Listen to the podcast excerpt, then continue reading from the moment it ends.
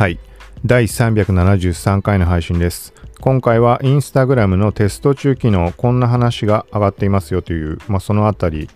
まあ、いくつか6個、7個ぐらい、まあ、細かなものが多いけど、このあたりを今回話をしようと思います。2020年7月27日夜の配信です。この番組はコークシティが SNS、テック、ガジェットの最新情報を独自の視点で紹介解説していくポッドキャスト、聞くまとめです。ながら聞きで情報収集に活用してください。はい。まあ全体的にざっくり何個だろうな。2、4、6、7つ。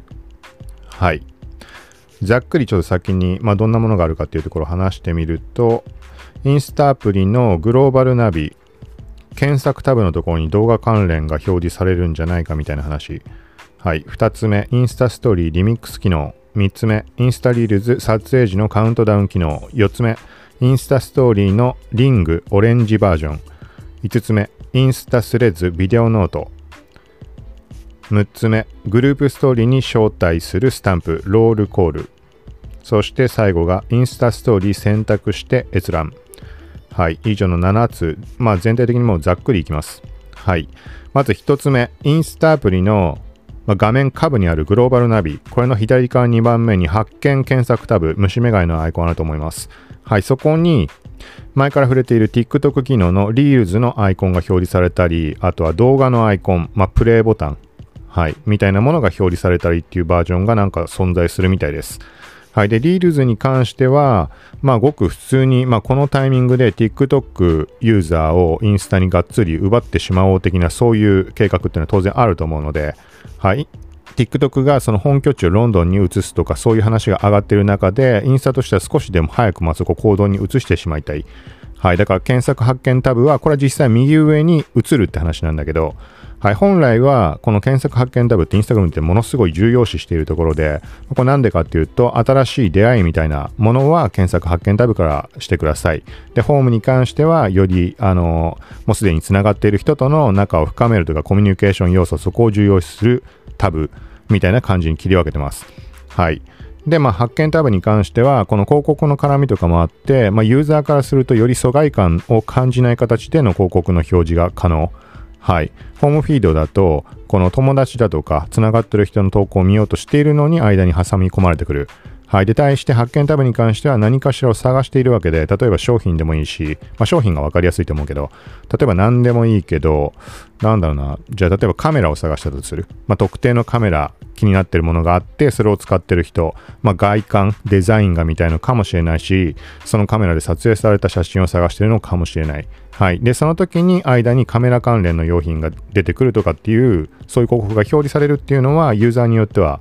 ね、嬉しく思う場合もあるかもしれないし、まあ、個人的には嬉しいんだけど、そういうの。まあ、それでも邪魔に思う人はいると思うけど、ホームフィード上で脈絡なく、ただ眺めているところで出てくるのとはわけが違うので、はい、そのぐらい重要視をしている発見タブをわざわざに指が届きづらい右上にしてまでこのリールズのタブをなんで表示するかっていうと、まあ、さっきの話につながって、まあ、このタイミング今奪ってしまわないと TikTok がロンドンに例えば本拠地移してあのーね各国が禁止したり懸念しているそういう状況が解除されて今まで通りになってしまうとねちょっとインスタ自体はもうそもそも TikTok はライバルとして見てるってよりももう負けを認めたみたいな話も出てた時期があったりするぐらいなので、はい、だから今はここぞとばかりに、まあ、このタブ発見タブ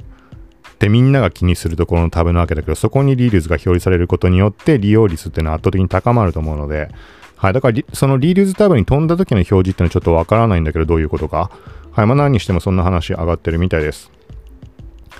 続いて、インスタストーリーのリミックス機能。はい、これもざっくりいきます。まあ、完全把握はできてないんだけど、まあ、単純に他の人の動画とか写真とかを自分のストーリーズの投稿の中に取り込むみたいなイメージかなと思います。はっきりわかんないんだけど、まあ、動画も写真も対象で、うん、そうだね。今言ったままの感じでしかこれ以上はちょっと説明のしようがないというか、まあなんかそんな感じの機能もあるみたいです。だからまあそのリールズの音を取り込んで他の人の音声を使って自分が動画を撮影するとか、まあ要は TikTok みたいな感じなわけだけど、そういう感じで他の人のコンテンツをまあ自分の方に取り込むとか、あと逆に言えば自分が撮った動画なり写真なりのコンテンツっていうものを他の人に使ってもらうことによってより多くの人の目に触れる機会が得られるだとか、まあ、そういう感じの動きに進んでいるそこら辺の表れなんじゃないかなっていう気がしますはい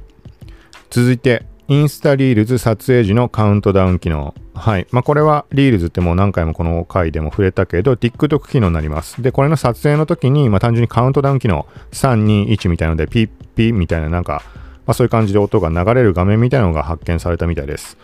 続いて、インスタストーリーズのリングがオレンジバージョン。はい、これ全然わかんないんでね、これもちらっと見かけただけなので、あの自分では確認取れてないので、ど何を意味してるのかはわからないです。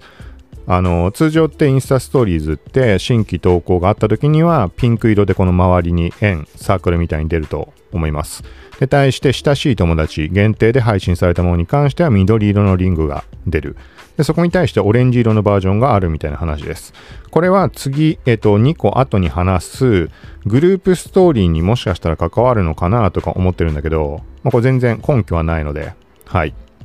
続いてインスタスレッズのビデオノート。はい。これはちょっと前に触れました。主要 SNS が音声関連機能だとかそういうところの方向に、まあ、動き始めているみたいなのをまとめた回があるんだけど、その中で触れたものです。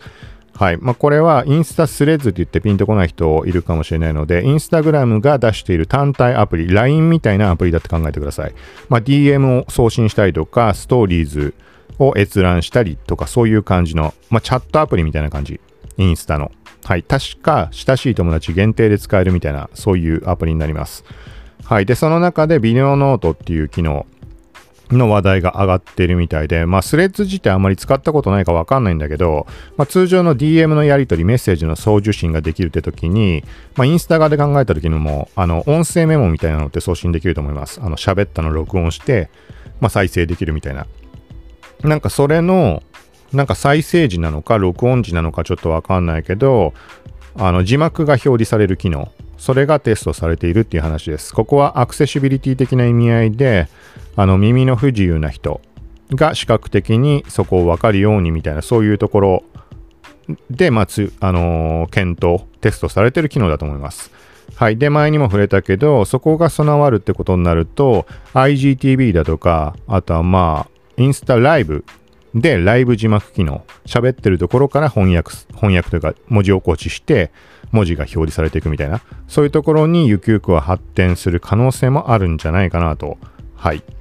続いて、グループストーリーに招待する新スタンプ、ロールコール。はい、これも全然わかんないです。なんかまあグループストーリーに招待するみたいな書き方を海外のユーザーがしているのを見かけたんだけど、そもそもグループストーリーズって実装されてるのって話で、はい。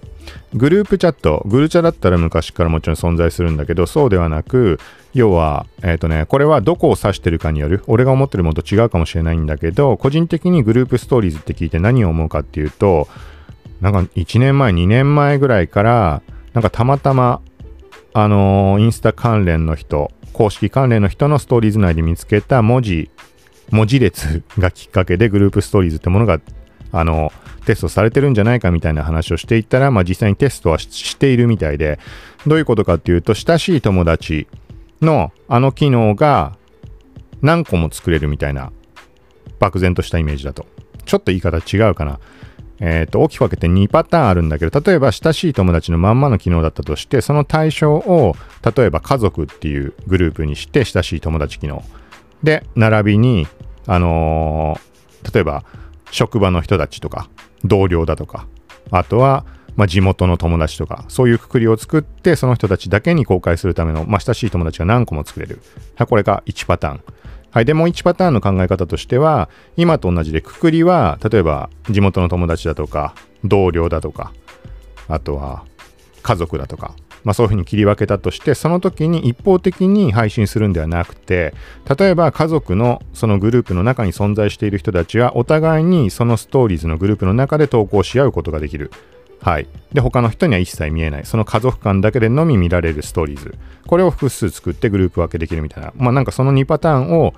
あのー、まあ勝手にというか、まあ、そういう感じのものなのかなって考えてます。これがグループストーリーズっていう認識で勝手にいます。で、テストしてるって画面は見つかったことは実際に確かあったと思うんだけど、その後話上がってないように思います。最近細かく凝ってないのでわかんないけど、はい、で何にしてもそのグループストーリーズっていう風にそれがグループストーリーズってものだと思っているんだけど、対して、まあ、最初の話に戻ってグループストーリーズに招待するスタンプ、ロールコールっていう話が上がってます。だからこのグループストーリーが、まあ、俺が思ってるものと同じものを指してるかはわかんないんだけど、まあ、何にしてもなんか招待するみたいなスタンプっぽいです。はい。ロールコール。ロールっていうとあれだよね。役割とかそういう意味合いでしょで、コール。まあ普通に呼ぶとかだと思うんだけど、どういうことなんだろうね。うん、ちょっとここはよくわかんないです。はい。で、続いて一番最後。インスタストーリーズを選択して閲覧することが可能にみたいな。はい。これは本当に新しい話で、ちょっと前にあの話上がってました。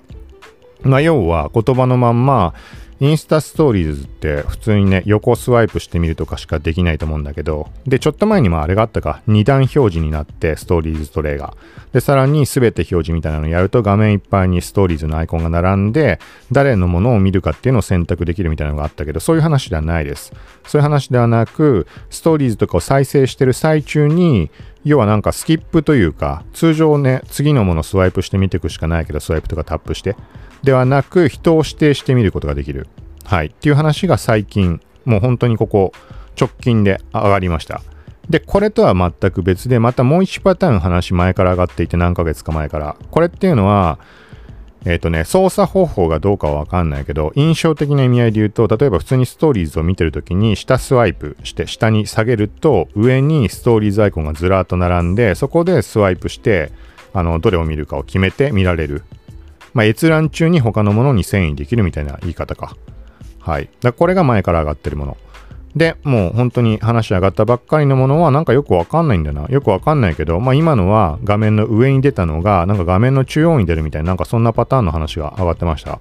はい。まあこのあたりは、まあ使い勝手ね、実際に触ってみないと使い勝手いい悪いもわかんないし、まあそんなに、うん、大きな影響を及ぼすようなものではないかもしれないので、まあ細かいところを考えると、うーん、まあどうなんだろうね。うーん。まあ、なんとも言えないかな。うん、まあ、なんかそんな話があるみたいです。はい。ということで、今回は、まあ、以上、7つのインスタテスト中機能の話になりました。はい。なんか、細々と Twitter 方面ととかでも細かい話は上がっていて、ちょっとブログが全然追いついてなくて、まあ、音声の方どっちかっていうと優先してしまっているので、はい。まあ、記事書いたら、この概要欄にもリンクを貼っておくので、今話した内容は全部、あの、箇条書きで一応概要欄貼って、あのー、載せてあるので、はい。まあ、ということで、今回は以上です。また近いうち配信するので、よかったら聞いてください。さようなら。